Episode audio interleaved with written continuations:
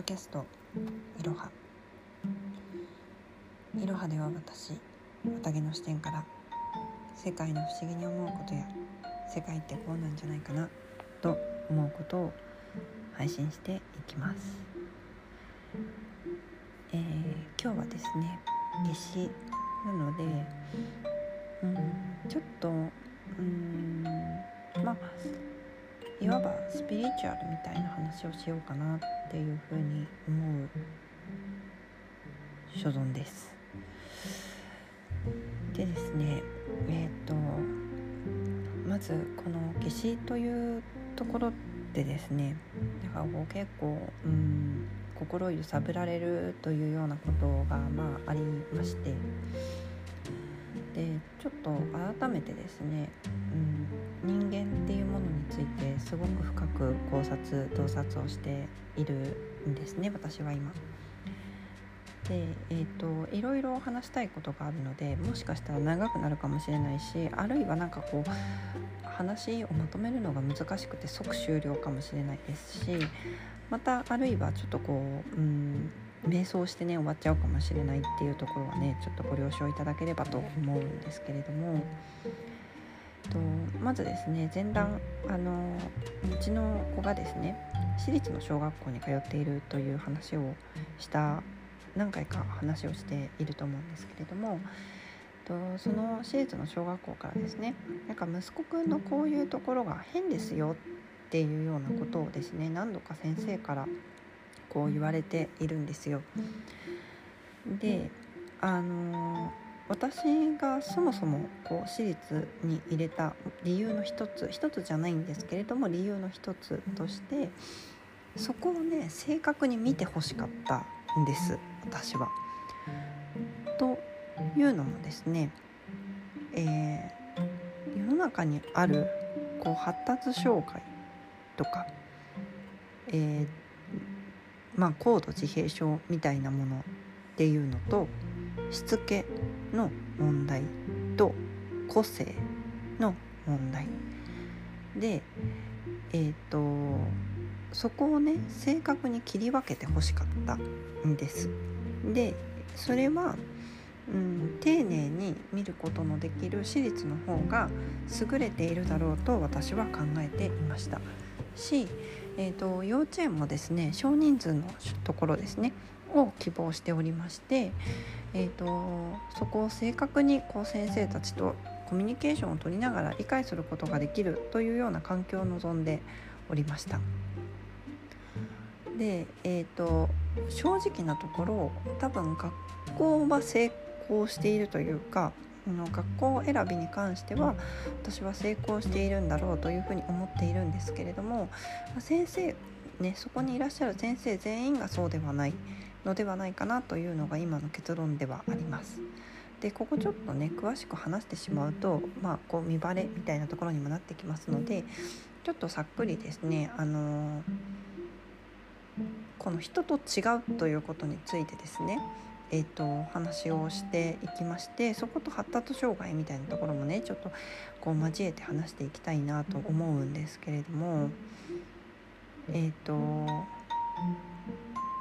まずですねえーと、私たちがエイトスエイトスと言っているものなんですけれどもとこれはオンギャーと生まれた瞬間に決まるというふうに思っています。がしかしあの体内にいる状態では、えー、ここは未確定であろうというふうに思っております。でえっ、ー、とオンギャーと生まれた瞬間にこのエイトスというものが決まるというふうに考えているんですね。でえっ、ー、とこのエイトスっていうのはうんと、表出している行動等によって、えーと判断がされるというふうに言っています。で、えーと、かねてからね結構近いなって思っていた考えがこの MBTI という、えーと、実際に学問としてあるものなんですけれどもいや、まあ、かねてから考えが近いなというふうには思っていましたただしあの MBTI で、えーと、それが正確に判断できる可能性といいますと、まあ、あのほぼゼロに近いんですね。というのもあのそもそも、えーと、自認している、えーと、性格とかっていうのはかなりこうブレがあるというような感じなんですよね。うん、なのであのぶっちゃけブレありますって感じですね。はい、でえ、ー、となのでブレはあるんですけれども表出している行動側から見ていくのでおおむねですねえっ、ー、とエイトスっていうのはそのあエイトスも表出している行動から見ているし MBTI も表出している行動から見ているのでなんか結構ですねうんと、ここのところはその人によって違うけどここはなんかこうエイトスによって決まってるよねみたいなことも結構出てきているかなっていうふうに思っています。でやっぱり私たちが柔らかいって感じるエイトスとかっていうのはあこの人のエイトスっていうのはなんかこうここは流動的なんだねみたいな風に思うことが多いかななので、えーと、必ずしもエイトスだったらこれっていうわけではなくてまあ大体一つのエイトスについてうん、2から4パターンくらいのですねパターンがあるなっていうふうにこう考えております。でも、えーとその MBTI っていうのはあの世界中でねこう使われていますしあのすごくこう信頼性の高いものなんですけれども必ずしも、えーと、自己診断だったりとか研修でやったその確定したものっていうのが、えーと、表出している行動とイコールになってない場合も結構あるので、まあ、そこだけはねちょっと注意をしてあの自分で自己診断したものではなく実際のこう表出している行動っていうのはどうなのかなっていうのもちょっと考えていただきたいなみたいなことはちょっと考えています。でえっ、ー、とエイトスが確定してえっ、ー、と運命が確定してでじゃあえっ、ー、とが生きていて、えーとまあ、小学生になりましたと。で、えーと、この行動おかしくないですかっていうふうに学校から言われます。と言われたその行動の一つ一つと,、えーと、発達障害とかっていうことについてこう考えているんですけれども、えーと、まずですね一つ行動の一つ一つそのおかしくないですかって言われた行動の一つ一つがですね 私にはどうもおかしいと思えないわけですよ。え普通にそういうことありますよね？みたいな感じですし、えーと、例えば皆さんうんこう普通に、えーと、学校生活とかを送る中でこう機嫌が良くなったら歌を歌ってついつい鼻歌を歌っちゃうんですよねみたいなことってあると思っていて。あのうちの子の場合はそれが鼻歌ではなくてこう、うん、なんかこう音真似だったりとかね、まあ、車とかだったらブーブーとかあるじゃないですかなんかまあそういうようなもんだですけどそれはおかしくないですか？って言われるとなんかこれ TPO をわきまえられてなくてなんか迷惑かけてるんだったとしたら問題なんですけどあの準備とかの時にそういう音を発するのって鼻歌とイコールなんですよ私の感覚の中では。じゃあ何が問題なんですかねっていうふうにこう感じたしえっ、ー、とあと何でしたっけねえっ、ー、とあちょついつい噂の空になっちゃってることがありますみたいなあそらあるでしょうよって感じ いつもあなたは上の空にならないんですかね？みたいな感じでちょっとなんか疑問に思ったですよね。で、えっと、発達障害の特徴とかを見ていくと、まあ、お友達と仲良くできないとか気持ちの動きに敏感じゃないとかあるんですけど、まあ、そんなの別に大人になってもあるんですよね。で発達障害ですねっていう風に診断されて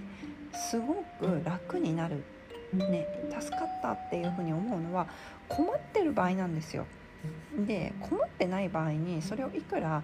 えーと、あで困ってんならね言ってほしいですよもちろん。例えば授業中にも鼻歌歌ってましたよこれはちょっとまずいと思うんですよ。でもえっ、ー、と例えばなんかその誰にも迷惑をかけてない時にそれになっていますっていうことが果たして問題なのかっていうと私は問題ではないと思っていて。あのただそれでえっ、と日常生活で皆さんに迷惑をかけているっていうようなことがあるのであれば、えっと、そこはねその是正していくべきだと思いますし是正できないのであればそれは、えっと、発達のに関してちょっと問題があるのでしょうがないですねっていう診断が下されるっていうのは非常に良いことというか、うんと、それが下されることによって、えっと、ああじゃあそういう病気なんですねってなってこう許されるのであればねいいことなのかなっていうのは正直今思っているところなんですね。だから発達障害とか、えっと、自閉とかっていうのはうんなんかそれを是正しようと頑張ってもできないとかなんかそういう時にはすごくいいものだと思いますけれども何でもかんでもそれでそうだっていうふうに判断をしてあのやるっていうのは決していいことじゃないと私は思うんですね。で私は社会においても優秀だって言われてきましたし学校でもあの学級委員長とかねやっちゃうようなあのエイトスでしたけれどもでもあの何て言うんですかねえっ、とうんそういうあれでしたけど別になんか、うん、私と息子が何か違いがあるかっていうとないっていうふうに私は感じていて私もあの歌とか歌ってましたしあの、ね、学校の帰り道とかだったらこう花とか見たりとかねしながらこう帰ってきていましたしなんだ別になんかこうそうあの変わらないんですよであの思考が飛んじゃうこととかも一緒ただなんか女の子と男の子っていう違いはあってなんか女の子は表現がマイルドであったりとかごまかしたりするのも上手なので、まあ、先生とかも気が付きませんね。もそれが男の子だからちょっとこう目立ってるっていうことだと思うんですけれどもなんかこううん発達障害ですねって言って役になるっていうのはだからこういうことで先生が困ってますっていうふうに言われて、まあ、ちょっとこう子どもを指導してみてですよ。でそれでも治らない。ね。のであればえーと、それはもしかしたら、えーと、そういう診断名をつけた方が楽なこともあるかもしれないとは思います。ただなんかこれおかしくないですかっていうのはなんか違うんじゃないかなって思っていてそれはなんかこう MBTI と似てるんですよ。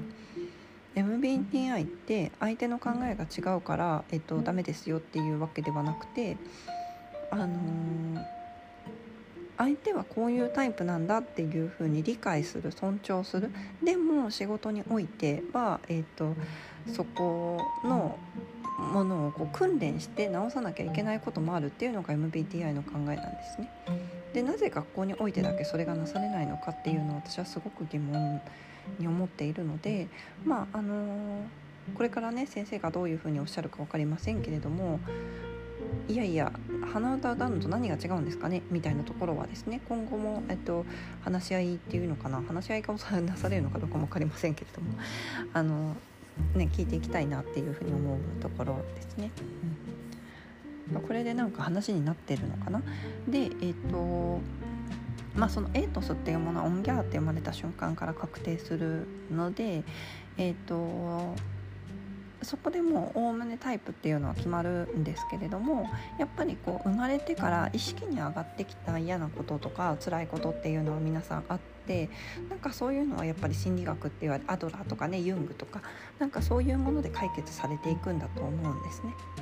でも、えっと、オンギャーって生まれてもうそこが確定してしまったらそこはもう一生動かないのかっていうと、えっと、みんながみんなそこで確定しているだけでその前ね体内にいたことはあるしあの体内より前のことねあの絶対あるんですよ。皆さんね記憶もある方もいますしいない方もいますけれども絶対に私はあると思っています。であのそれをですね別になんか何が悪いとかいいとか悪いとかではなくてあのみんながこうありのままのね能力を発揮していけるっていうことを私たちは実現したいと思っているので